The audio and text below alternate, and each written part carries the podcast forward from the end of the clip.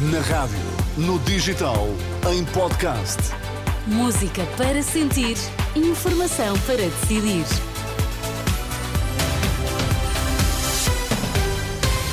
Vamos às notícias aqui na Renascença. Começamos pelos destaques. Boa tarde, Miguel. Olá, boa tarde. Um quarto das escolas não conseguiu ter professores a todas as disciplinas no primeiro período de aulas. É um dado que é conhecido na véspera do arranque do segundo período. O Partido Popular Monárquico voltou atrás e, afinal, vai integrar a Aliança Democrática em conjunto com PSD e CDS. São as notícias das 5 na Renascença. Com edição de Miguel Coelho. Um quarto das escolas não conseguiu garantir professores a todas as disciplinas durante o primeiro período do ano letivo. A denúncia é feita pela FENPROF, Mário Nogueira, que esteve esta tarde a apresentar os dados de um inquérito feito aos agrupamentos escolares. Traça o retrato da falta de professores. Quase um quarto das escolas responderam que não conseguiram completar o corpo docente entre setembro e dezembro. E foram menos de metade, 41,3%, as escolas que conseguiram completar o corpo docente durante o mês de setembro. São resultados obtidos num inquérito feito pela FENPROF a mais de 200 agrupamentos escolares de todo o país. A falta de professores é uma preocupação também para o movimento Missão Escola Pública. Segundo Cristina Mota, pelo menos 35 mil alunos regressam agora às aulas sem docentes a todas as disciplinas. Nós tínhamos no último dia de aulas do primeiro período uma estimativa de cerca de 35 mil alunos que não tinham professor. Um, tendo em conta que a plataforma que diz respeito às ofertas de escola encerrou durante a pausa letiva e tendo em conta que também não teve lugar, um, portanto, a reserva de recrutamento, o mesmo número de alunos vai iniciar este um, segundo período sem professor. Cristina Mota, do Movimento Missão Escola Pública, ouvida pela jornalista Fátima Casa Nova, na véspera do arranque do segundo período de aulas. As comissões de utentes do litoral alentejano acusam o governo de apostar em balcões SNS para prestação de serviços digitais e de telesaúde, em vez de investir em recursos humanos que garantam uma medicina de proximidade. Dinis Silva dá como exemplos quatro localidades dos conselhos de Beja e de Setúbal, onde os utentes não têm acesso a médico ou enfermeiro. São Martim das Amoreiras, por exemplo, eh, se o utente não quiser consulta por videoconferência, tem que fazer 40 km, o que nós consideramos muito exagerado. Na questão de São Francisco da Serra, tem que fazer 30 km para sede do Conselho em Santiago do Cacém, porque não existe mais estação nenhuma ali junto a São Francisco da Serra. Rio Domingos também está bastante longe da sede do Conselho, Alcácer do Sal. São extensões de saúde muito grandes e, portanto, nós entendemos que isto não são soluções para ser continuado. Aqui, por exemplo, no litoral alentejano, há cerca de 25 mil utentes sem médico de família. Ouvido pelo jornalista Vasco Bertrand Franco, Dinis Silva considera que os balcões SNS instalados em juntas de freguesia representam uma falsa segurança para os utentes e para a população em geral. Nós entendemos que isso é um ato de pura propaganda porque oferece uma, uma, uma, insegurança grande, quer ao médico, quer ao utente. Por isso é que existe um nível baixo de, de consultas por este meio e os utentes preferem deslocar-se, pagar do seu bolso, uh, do que ter estas uh, consultas por videoconferência. O porta-voz das comissões de utentes do litoral alentejano, muito crítico da proliferação de balcões SNS no litoral alentejano. As urgências dos hospitais continuam sob forte pressão por causa das infecções respiratórias, mas sobretudo por causa dos doentes que não são graves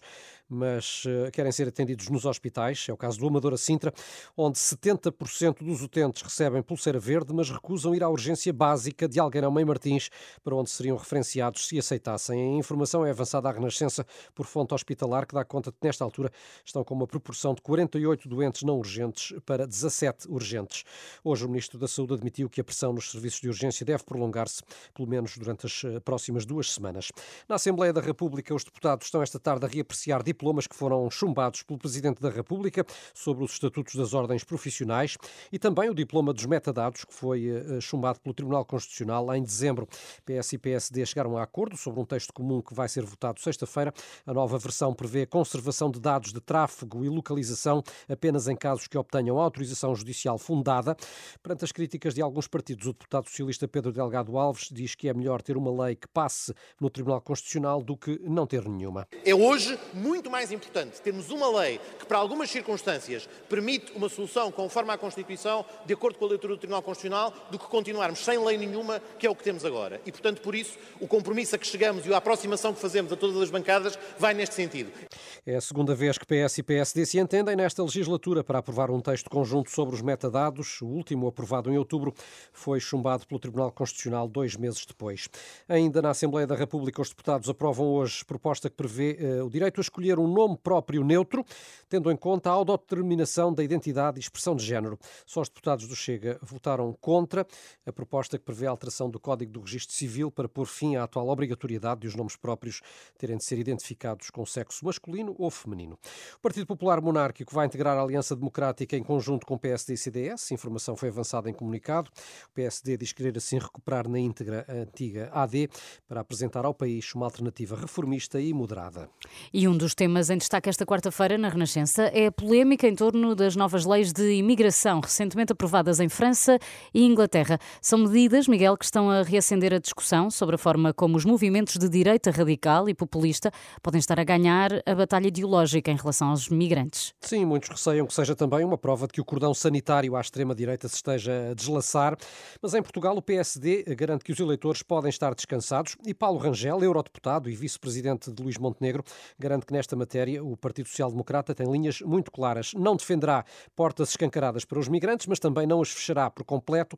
Pelo meio, aproveita para lançar críticas duras ao governo e à esquerda parlamentar. A nossa posição é a seguinte: não uma política de portas abertas, escancaradas, não a política de portas fechadas. Nós precisamos de migrantes e precisamos, e portanto, nós temos deveres humanos de acolhimento dos refugiados e precisamos de migrantes económicos. Temos é que ser regular os fluxos, não é aceitar toda a gente para depois os ter. Por isso é que o Presidente da Câmara de Lisboa fala e muito bem, porque é alguém que está no terreno. Depois o que é que nós temos? Depois temos uh, 30, 40, 50 pessoas do Bangladesh e do Nepal a viverem no mesmo apartamento em Lisboa. Mas é esta a política que quer o Bloco de Esquerda e o PCP e o PS? É isso? É, é, o acolhimento humano é este que o governo PS trouxe, de oito anos em que nós, toda a gente sabe que vivem pessoas em cativeiro, em semi-cativeiro, uh, uh, por exemplo, no Alentejo, hum? e, e ninguém faz nada fecham os olhos. Mas por que motivo o tema da imigração se tornou numa das principais questões de debate em muitos países europeus? António Costa Pinto, professor do Instituto de Ciências Sociais, explica desta forma. O facto de a direita radical populista, os partidos de extrema-direita, reagirem à imigração tem dois elementos. Em primeiro lugar, porque sabem que é um elemento mobilizador fundamentalmente junto dos segmentos da sociedade que contactam mais com ela e que se sentem ameaçados por ela. Por outro lado, também porque adotou a estratégia indiferenciada de que a imigração reduz os direitos dos que já nasceram em Portugal, quer em termos de pensões, quer em termos de reforma, quer em termos de acesso ao Serviço Nacional de Saúde. Declarações registadas pelo jornalista João Carlos Malta no âmbito de um trabalho que pode ser lido na íntegra em rr.pt. Três pessoas foram as feridas com uma arma branca num comboio no Japão. O comboio estava parado numa estação em Tóquio. A suspeita do ataque é uma mulher, já foi detida pela polícia. No Irão, mais de uma centena de mortos, perto de 170 feridos. É o balanço mais recente de duas explosões junto a um cemitério na cidade de Kerman, no Irão, local onde se realizava uma cerimónia para assinalar o aniversário da morte do general Qassem Soleimani, que foi abatido em 2020 por um drone dos Estados Unidos no Iraque.